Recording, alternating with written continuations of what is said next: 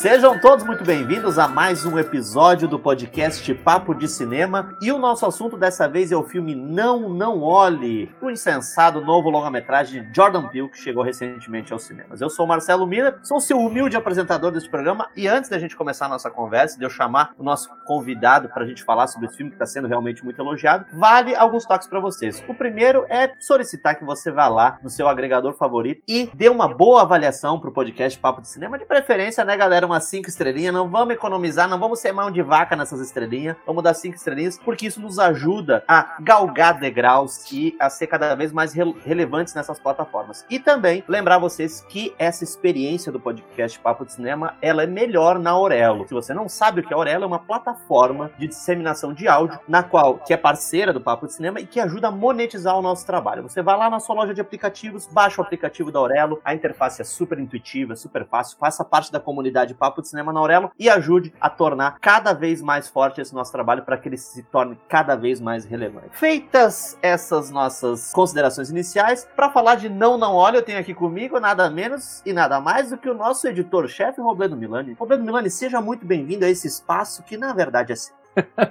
Tudo bom, Marcelo? Tudo bom, nossos ouvintes? Prazer estar aqui de novo para falar aí de um filme que tem gerado muito, muita conversa, né? Tem muita gente aí falando a respeito do Não Não Olhe, um filme aí que eu assisti já faz o que? Quase duas semanas, né? O filme, eu saí bem impactado do filme, então eu acho que, mesmo já tendo passado um tempo, é um filme que rende um bate-papo e umas reflexões a respeito aí, porque eu sei que o Marcelo já viu há pouco tempo, né, Marcelo? E o Marcelo também saiu com bom, bem impactado sobre a obra, e, e o Jordan Peele tem se confirmado, né, como um autor. Eu acho que, independente de gostar ou não gostar do filme, a gente tem realmente um cara que tem uma assinatura. Então isso é muito bacana, tá? Diante que eu consegue sair dessa, dessa produção empresarial aí de Hollywood, né? Essa massa de manobra que acaba sendo aí sempre fazendo os mesmos filmes. A gente consegue alguém que consegue desviar da, ser um ponto de virada aí nessa história e fazer algo autoral. Isso é bacana, isso é legal. E, e ainda, claro, que não deixe de ser comercial, não deixe de falar com um grande público, não deixe de ter efeitos especiais e, né, e ter, ter filme que agrada e que tá buscando só entretenimento e tal sim, esse filme tem tudo isso, mas também tem uma assinatura. Isso que eu acho que para mim é o mais importante que merece ser ressaltado. É, e o Jordan Peele já conseguiu de fato reivindicar esse estatuto de autor, né? Ele é um diretor, como o Robledo tá, falou aqui, ele tem uma assinatura. Além de tudo, né, Robledo, eu acho que esse sucesso do Jordan Peele, a gente tá falando de um diretor que roteirizou e dirigiu Corra, que é um filme que teve indicação ao Oscar e que chamou a atenção do mundo. Ganhou o Oscar, né? Ganhou, ganhou o Oscar. Ganhou o Oscar de roteiro, né? É nesse momento que a gente faz a diferença entre quem tem o conhecimento do Oscar e quem não tem. Eu achei que era só indicação. O Roberto já vem com a informação. Pá! Ganhou. Ganhou o Oscar. Então, assim, no primeiro longa que ele dirige, o Jordan Peele, que era mais conhecido anteriormente como ator cômico, né? E ele vem com um filme que tem certo grau de comédia, mas que, na, na verdade, é muito mais um filme de terror, que vai tocar de uma maneira muito profunda em, em questões que dizem respeito respeito à negritude norte-americana, aos afro-americanos. A gente ficava, né, pelo menos não sei se tu, Robledo, eu ficava nessa expectativa. Tá, e o segundo filme do Jordan Peele? Porque geralmente tem essa maldição do segundo filme, né? Às vezes tem diretores que lançam seu primeiro filme e o filme é maravilhoso. Richard Kelly de Donnie Darko, um abraço para você, é de você que estão falando também. Mas que num segundo filme acabam, né, mostrando, não conseguindo dar continuidade. E, felizmente, não é o que aconteceu com o Jordan Peele, né? Ele lança depois o Nós, que eu acho o melhor filme dele até então. Eu gosto muito do Nós. A gente viu que ao redor dele, né, Robledo, e isso ajuda a gente a perceber o Jordan Peele não só como um autor do ponto de vista artístico, mas também como uma figura industrial importante nos Estados Unidos. Ele começou a criar um, uma espécie de ecossistema possibilitando outros autores e autoras negras também de fazer os seus filmes, as suas séries, né? Vale a gente lembrar que o Jordan Peele é produtor do Love, Lovecraft Country, que é uma série também com, com forte, um forte discurso racial, e ele foi o produtor do, do A Lenda de Candyman, né? Que recentemente foi lançado, antes mesmo de ele lançar o Não Não Olhe. Então ele é uma figura interessante também dentro desse ecossistema hollywoodiano, né? É, eu acho engraçado isso que tu mencionaste sobre esse passado como comediante do Jordan Peele. Uh, realmente, ele dirigiu apenas três filmes, né? Corra, Nós e agora o Não Não Olhe. Uh, mas ele não é um novato, né? É um cara que trabalhou, está inserido dentro da, da indústria há muito tempo, né? Ele é ator de várias comédias, tá? Ele tinha tudo para ser um outro Tyler Perry, né? Um outro cara sim, dessa sim. linha. E ele dá uma guinada absurda, né? De 180 graus com o Corra. As pessoas realmente ficaram sem saber. E é tão engraçado que as pessoas ficaram tão chocadas geralmente, diante do Corra que naquele ano ele foi indicado ao Globo de Ouro como melhor filme comédia, né? Eles botaram como melhor filme de comédia o Vai Corra. entender, né? Gente, para mim, botar o Corra como comédia é pior quando aquele ano lá que o Perdido em Marte ganhou o melhor filme em comédia, sabe? Do, uh -huh. do Damon, o filme do Ridley Scott. Ainda tinha lá o, o Damon querendo ser simpático, né? Tinha algumas atrapalhadas, aqueles astronautas tentando salvar ele e tal. Agora, Corra ser comédia, para mim, é uma coisa, é uma atrocidade, né? Tanto que depois, um mês depois, saiu o Critics' Choice Award, e no Critics concorreu ao melhor filme de ficção científica e terror. Que é isso? É um filme de terror, é um baita suspense, né? Um e é maravilhoso, ainda que eu tenha algumas ressalvas em relação ao Corra, me lembro, eu me lembro quando a gente conversou, eu e tu, Marcelo, pela primeira vez, o Marcelo foi o contrário do que aconteceu agora com o Não Não Olho. O Corra foi o Marcelo que viu primeiro, e ele,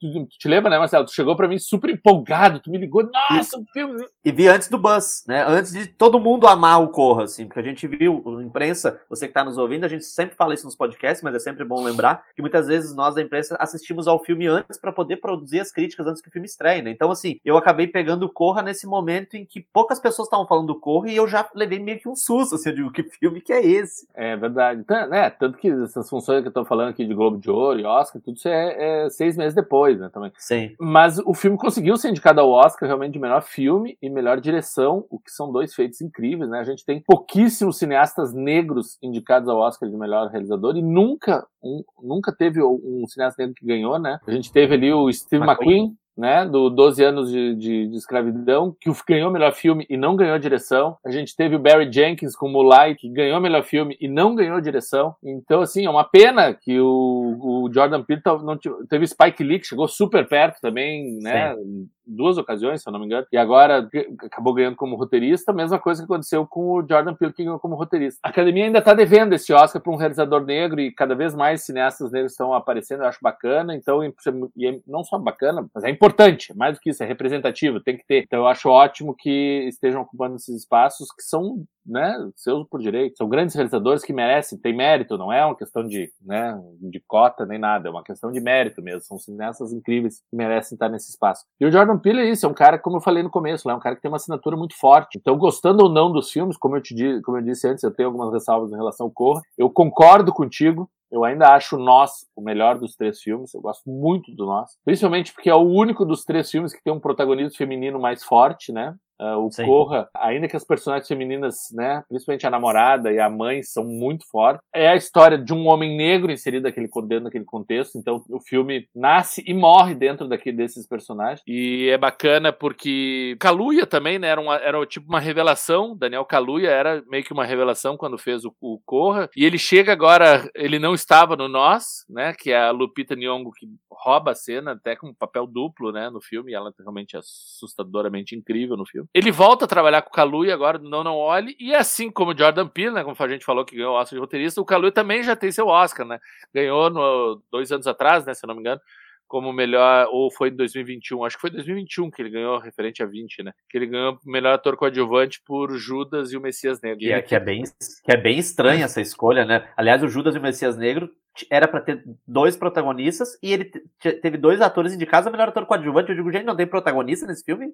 É, e é o aquele, o nome do outro é o Lakeith Stanfield, La né? Que, que também tá no, no Corra, né? Também, que tá, também, tá no Corra também. No Corra também, né? Um baita ator, gosto muito dele. Que tá nessa série Atlanta, né? Que o Marcelo Sim, tá acompanhando. Né? Maravilhoso, né? ele faz um nigeriano, Darius. Isso, isso, isso, isso, Mas eu vou dizer assim que, voltando, voltando mais pro, pro Não Não Olhe, eu acho que. Eu acho até curioso, é, porque é um filme que tá meio que sendo afetado aí pelas questões da pandemia, né? A gente tá com. O pessoal tá meio que encontrando dificuldade para encontrar chegar aos públicos. Tem muita gente que. Ah, já foi dito, né? Que dentre todas as opções de entretenimento e tal, Tu vai numa festa, os boates estão cheias, tu vai numa, num teatro para ver uma peça com atores globais e tal, os vão estar tá cheio e tal. Agora o cinema tá, tá tendo resistência, né? Tá difícil as pessoas voltarem pro cinema ainda. Ainda, ao mesmo tempo que a gente tem aí, sei lá, o Top Gun Maverick, né? Esse ano que foi um absurdo, né? A maior bilheteria da carreira do Tom Cruise e tal. Ou filmes, sei lá, como Homem-Aranha Sem Volta para Casa, que tá quase batendo os 2 bilhões e deve bater agora, né? Quando vai ser relançado no cinema e tal. A maioria dos outros filmes estão meio que patinando, né? Não estão conseguindo atingir atingir grandes públicos. Antes da gente entrar nos meandros da narrativa mesmo, mas falando do impacto que o filme está gerando, né? O Não Não Olha é um filme que está sendo muito comentado dentro da bolha, vou te dizer, eu acho que dentro assim, dentro, no, nas minhas redes sociais eu vejo muita gente falando, e colegas da crítica, e gente que trabalha com cinema, ou do jornalismo cultural e tal. Mas eu tenho minhas dúvidas se o filme está encontrando seu povo, porque eu, é, é uma. Eu me lembro disso de anos atrás, sei lá, mais de 10, 20 anos atrás, de ouvir de distribuidores no Brasil falar que o público brasileiro tem reticências, tem uma certa, uma forte resistência de ver atores negros no cinema, né? Eu me lembro que eles falavam assim do tipo, ah, se não for o Denzel Washington, o Will Smith ou o Ed Murphy, a gente não vai lançar o filme.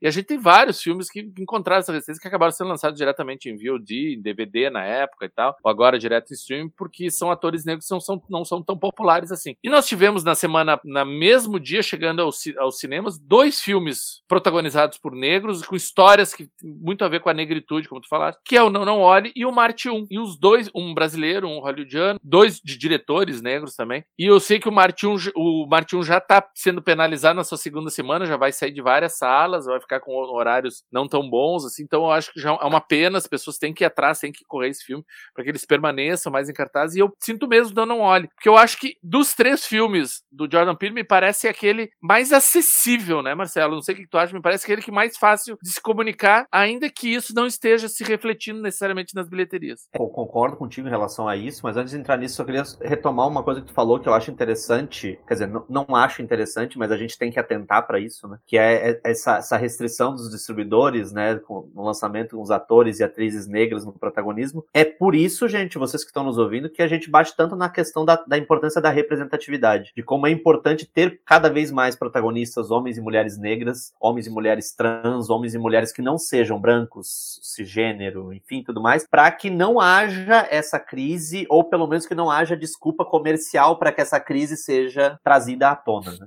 Chegando no filme, eu acho, eu acho isso também, Roblando. Me parece o filme mais acessível, e até lendo algumas entrevistas do Jordan Peele, ele próprio não, né, diz, esse é um filme que ele remete muito aos filmes escapistas que eu assistia quando era criança. Eu que, queria fazer um filme escapista, que as pessoas depois de um processo de pandemia, elas pudessem ir ao cinema para se divertir, para sentir medo quando o filme propõe uma cena um pouco mais de terror, mas para ser um filme de aventura também, que tem essa possibilidade de ter um vilão no céu e, e os mocinhos tentando articular alguma coisa. Sabia que a primeira montagem de fotografias para criar um filme foi um clipe de dois segundos de um homem negro em um cavalo? E aquele homem é o meu tataravô. Tá. Tem outro tá, tataravô.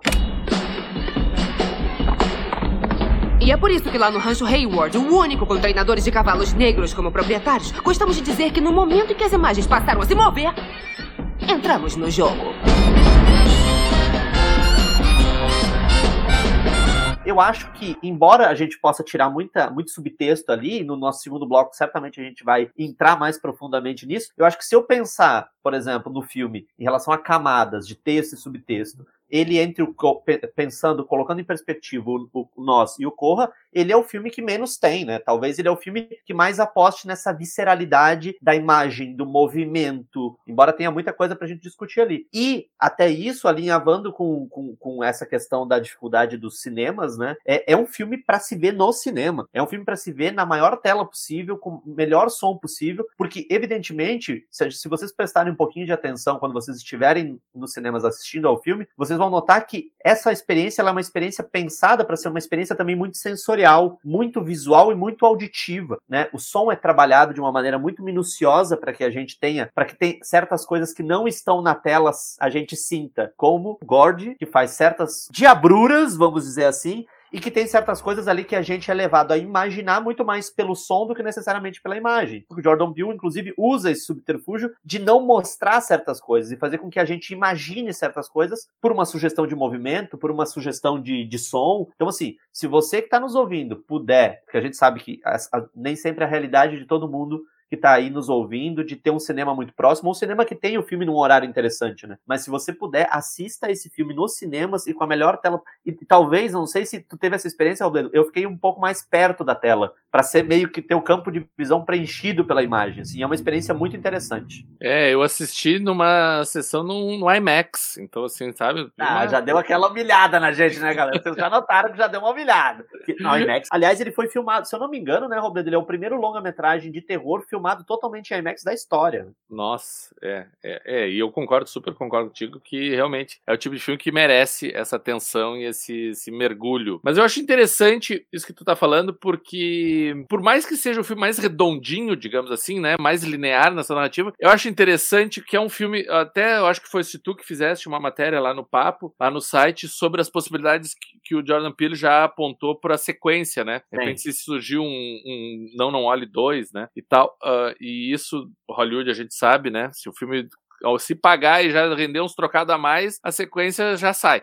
Então, é interessante como realmente, ainda que seja tão redondinho, tão linear e tão bem narrativamente construído de uma forma mais simples, digamos, é um filme que ainda mesmo assim possui muitas portas em abertas, né, para ser exploradas. Isso eu acho interessante. Eu sei que o Marcelo se empolgou muito com o Gord, né, que é o tal do macaco sanguinário que tem no filme. Para quem não viu o filme, é, é bom entender que é, existe duas linhas narrativas no filme, né? Tem essa linha principal que é desses fazendeiros que estão se espantando com coisas que volta e meia caem dos céus. Então, assim, tem algumas coisas que acabam caindo e eles acham super estranho como isso pode ter caído do céu e eles começam a investigar daí as nuvens, o que está se passando acima da cabeça deles e daqui eles vão ver que esse mistério que está se sucedendo. O que é um milagre ruim?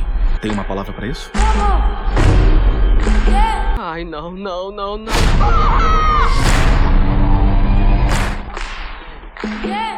Ao mesmo tempo que tem essa história correndo, tem um flashback que é muito recorrente no filme, que vai voltar várias vezes, que é a história desse programa, né, um sitcom de televisão, que era protagonizado por um macaco. E o que acontece quando esse animal, imposto a condições que não lhe são naturais, imposto de uma maneira desumana, excessiva, demasiada, até que ponto o animal, como o animal vai reagir quando diante de uma adversidade tão severa quanto é. Então, acho que e acaba tendo um, um paralelo, né, um comentário muito forte com o que esses fazendeiros estão vivendo ali uh, nessa relação deles com esse mistério que tem no céu. Então eu acho muito interessante, certamente, eu, né, fosse tu que escreveu tu, a matéria, eu acho que tá bem bacana, e fala muito sobre isso, né? Certamente essa passagem do Gordy pode render muito pano pra manga ainda, né? É, e ainda tem outros personagens, tem um, lá na, na, matéria tem outros, uh, fala sobre isso, tem um personagem que aparece no trailer e não aparece no filme, né? Que é acreditado como ninguém. Então, assim, é, tem alguns mistérios que foram plantados e aí agora não se sabe se o Não Não Olhe pode ter uma sequência cinematográfica cinematográfica ou até mesmo numa série, numa minissérie, que agora essas, né, essas múltiplas possibilidades aí trazem isso. Então vamos ficar de aguardo. E você, obviamente, que está nos ouvindo, fica de olho no Papo de Cinema, porque a gente está de olho no lance. Surgiu alguma informação sobre uma possível sequência do Não Não Olha, a gente vai dar para vocês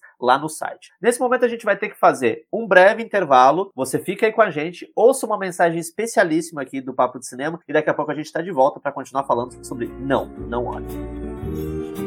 Olá pessoal, aqui é Robledo Milani, editor-chefe do Papo de Cinema, e você está acompanhando o nosso podcast. Agora, estamos dando uma respirada na conversa, não apenas para retomar o fôlego, bate-papo tá bom demais, né? Mas também para lembrar você de que esse espaço também é seu, sabia? Exatamente, pois os parceiros do Papo de Cinema tanto podem sugerir os temas a serem debatidos nesse momento de troca e de discussão, como também negociar conosco inserções comerciais, divulgando o seu produto, evento filme ou marca. Bacana, hein? Fala com a gente, manda um alô por aqui, por qualquer um dos nossos perfis nas redes sociais. E você sabe, estamos no Instagram, no Twitter e no Facebook, ou mesmo lá no site, pelo nosso e-mail papodecinema.com.br. Estamos esperando pelo seu contato, viu? Tenho certeza de que vai ser massa demais contar com você ao nosso lado, tornando esse Papo de Cinema ainda mais amplo e diverso. Bora lá?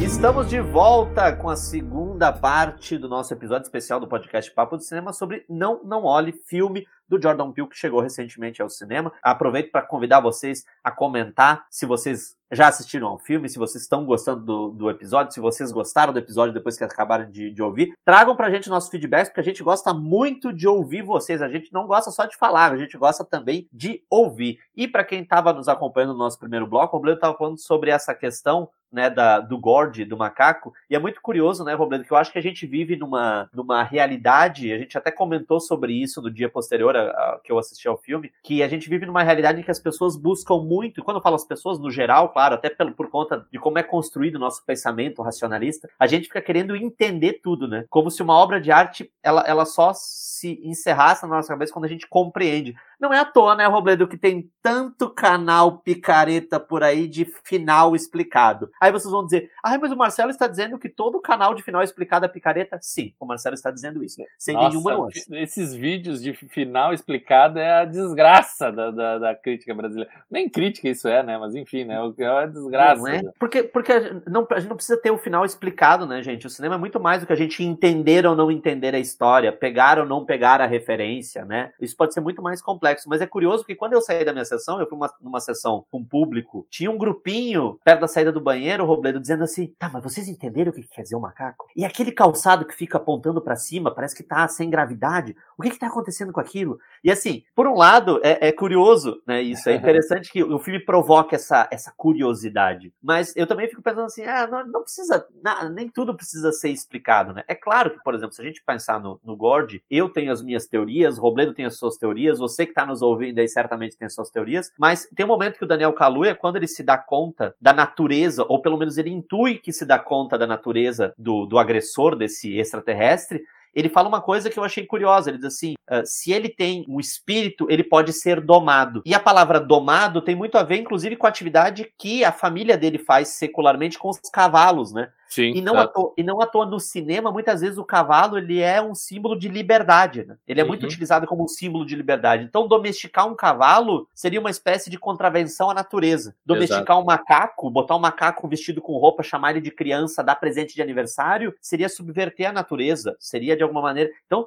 a, a revolta do Gord seria uma espécie de, de, de, de revanche da própria natureza. Né? E aí, eu acho que dentro desse processo de a gente falar desses. de, de tudo que tem um espírito domesticado, talvez não seja tão louco pensar, inclusive levando em consideração a, a obra do Jordan Peele, que ele também está falando de alguma maneira, está fazendo alguma alusão de alguma maneira ao período escravagista, né? A, essa questão de homens e mulheres que são escravizados, que porque têm um ânimo podem ser domados. Então, assim, eu acho interessante que esses paralelos, essas simetrias, elas são simetrias complexas. Essa questão escravagista que tu levanta agora é muito interessante, né? Porque a maneira como os senhores, né, de escravos e tal, a maneira de domar, né, usando esse termo que tu pegou agora, de domar esses homens e essas mulheres que eles tinham sobre controle nas fazendas e tal, era uma das, uma das demonstrações disso era impedir que essas pessoas olhassem para eles, né? Eles tinham Sim. que estar sempre de cabeça baixa, né? Eles tinham que estar olhando para baixo. Eles não podiam enfrentar, ficar de frente. E basicamente é disso que o filme tá falando, né? Tanto que é, é, quando eu saí eu comentei pro Marcelo, né? O título original do filme é No, né? Que é não, nem pensar, é neca, né?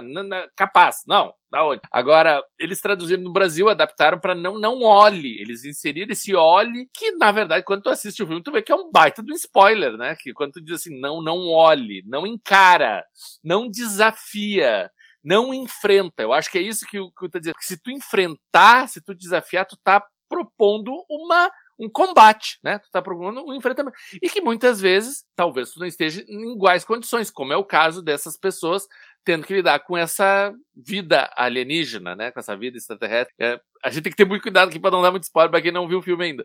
Mas é, é, justamente isso. Não enfrentar. Tu tem que saber respeitar, que eu acho que é muito isso a questão também do, do macaco, né? O macaco foi desrespeitado, né? O macaco não foi compreendido dentro da sua natureza, né? Então eu acho que a partir do momento que eles decodificam essa questão, a relação deles com esse ser alienígena se torna mais efetiva. Ser passível de, de haver uma, uma, uma conexão entre eles e, e, e, saber como proceder diante desse, desse novo ser. Então eu acho que tá aí, tem, tem, a partir disso, daí, claro, daí vem um filme de aventura, né? Eles têm um plano a ser cumprido, e tem muitas questões, manobras que eles têm que desenvolver e tal, e se vai dar certo ou não. Mas é, uh, são questões muito intrincadas e que, e que o qual o espectador, eu acho, é mais fácil o espectador mergulhar nesse dentro desse universo e se, e se identificar com essa relação, porque cada um também é proceder. Se todo mundo já enfrentou, sei lá, o cachorro da vizinha, já viu, sei lá, na televisão um toureiro diante de um, de um touro, sabe? Essa questão de enfrentamento com o animal e saber que não enfrenta, não olha, vira pro lado, sabe? Não desafia, que daí talvez tu saia com vida, e é essa questão que o filme tá propondo. E talvez até dentro disso que tu tá falando, Roberto, que eu acho muito interessante, tem uma subversão que o Jordan Peele propõe, porque os personagens percebem que não podem olhar porque se eles olharem, eles vão ficar vulneráveis, mas isso não quer dizer que eles vão ficar passivos, né? É justamente a partir Exato. do não olhar que eles vão criar uma estratégia para derrotar. E assim, vamos, se a gente viajar mais além, vamos viajar aqui bonitinho, tudo que a gente sabe sobre esse monstro, sobre essa criatura antagonista, é tudo o que o personagem do Daniel Kaluuya nos diz. Ou seja, não há nenhuma certeza ali. A gente está trabalhando no campo da especulação. Nós talvez nem saibamos se aquele ser de fato é extraterrestre. Ah, talvez, sei lá. Aí vamos dizer, ah, mas como é que não pode? Gente, é cinema. Ele pode ser um, sei lá, descobrir uma criatura que estava na Terra muito antes de chegar aos humanos. De fato, a gente não tem nenhuma comprovação. E aí eu acho interessante, porque assim, o que, o que leva todo mundo a, num primeiro momento, pensar num extraterrestre e aí eles falarem no extraterrestre é a forma, né, Robledo? Porque ele tem uma forma de um disco voador, que é Marcelo, na, no. Marcelo dando spoiler spoilers a torto e direito, gente. A partir de agora, vai ter spoiler pra caçamba.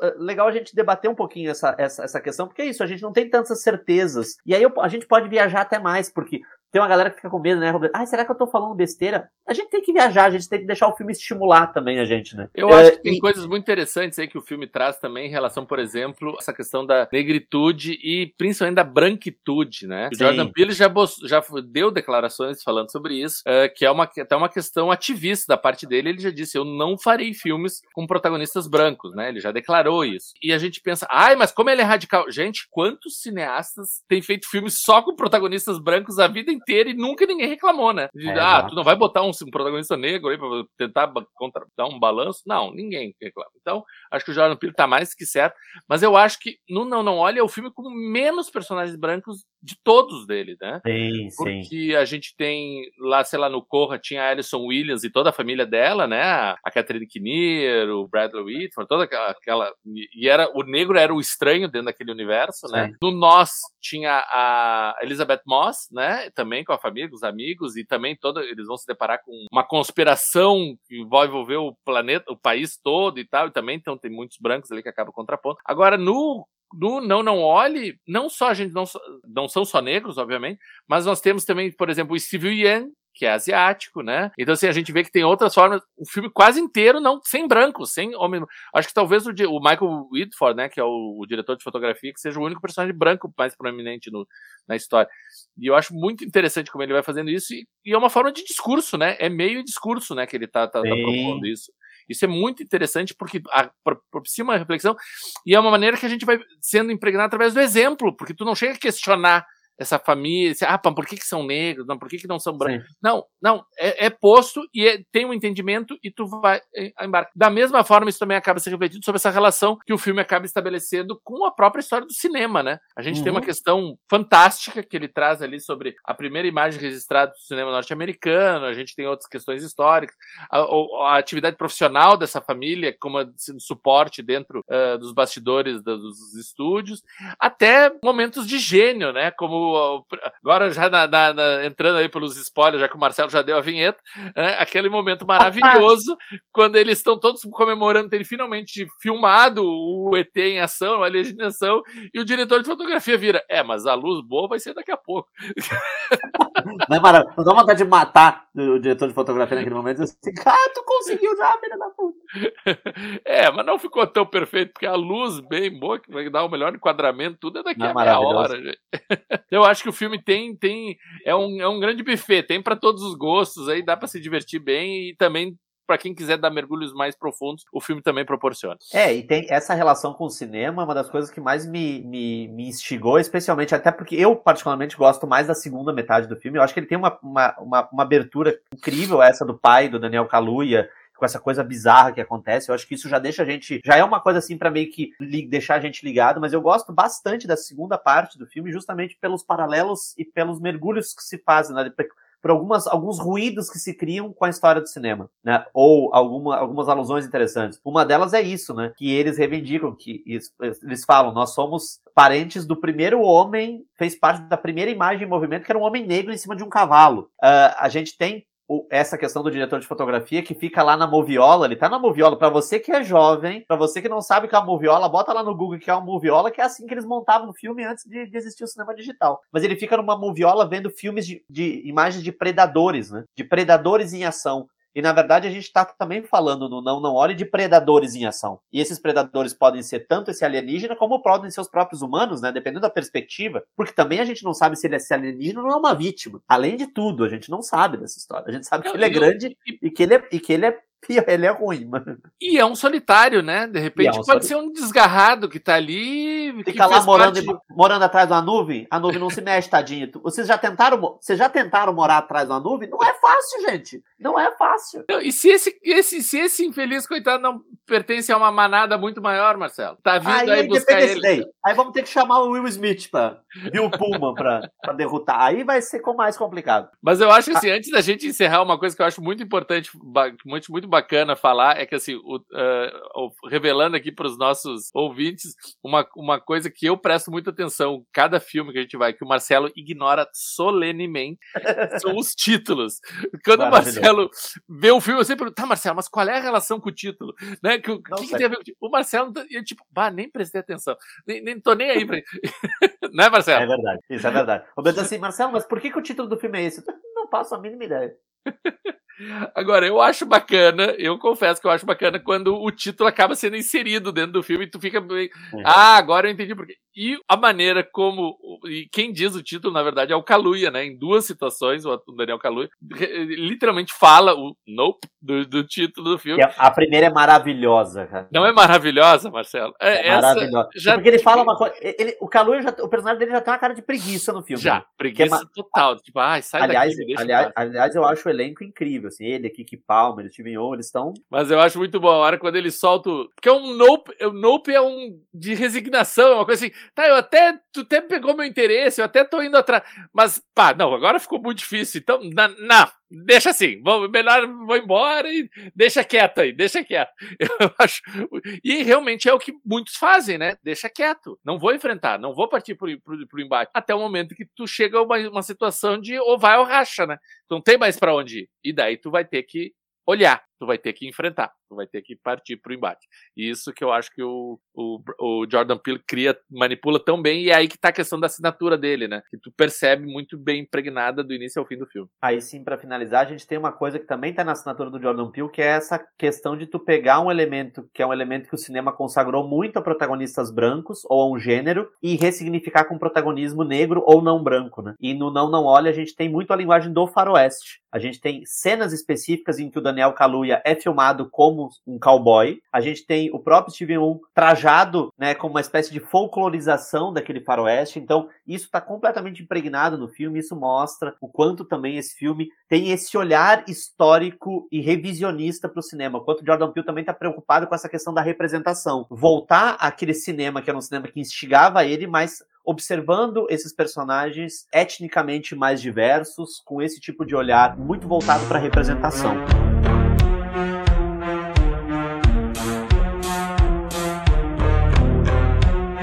Vale lembrar que neste episódio do podcast nós citamos algumas coisas e queremos convidar você a conferir isso. A gente citou Corra, o Nós e o Não Não Olhe. Essas críticas estão lá no Papo de Cinema. Também o Marte 1, do Gabriel Martins. E a gente tem crítica no Papo de Cinema sobre Marte 1. A gente tem entrevista com o Gabriel Martins. E a gente tem um podcast especial sobre Marte 1 que você pode conferir. E também nesse podcast a gente citou Top Gun Maverick. Tem crítica do Top Gun Maverick. E também tem podcast especial. Bateu um assunto importante, a gente tá fazendo podcast, crítica, a gente tá fazendo o melhor para vocês. Reforço o que eu falei lá no começo. É muito importante que você vá no seu agregador favorito, dê cinco estrelas no Papo de Cinema, para que a gente ranqueie melhor, para que o podcast ganhe força e para que a gente consiga fazer esse podcast render cada vez mais. Compartilha esse episódio com amigos, compartilha com as amigas, faça com que essa conversa chegue e também nos dê a sua opinião. Use os nossos canais, as redes sociais, no Letterboxd, no Twitter, no Instagram, no Facebook. Entre em contato com a gente, sugira pautas, porque a gente está aqui de peito aberto para abraçar justamente essas ideias que vêm de vocês. Certo, meus queridos e minhas queridas? Grande abraço e até a próxima.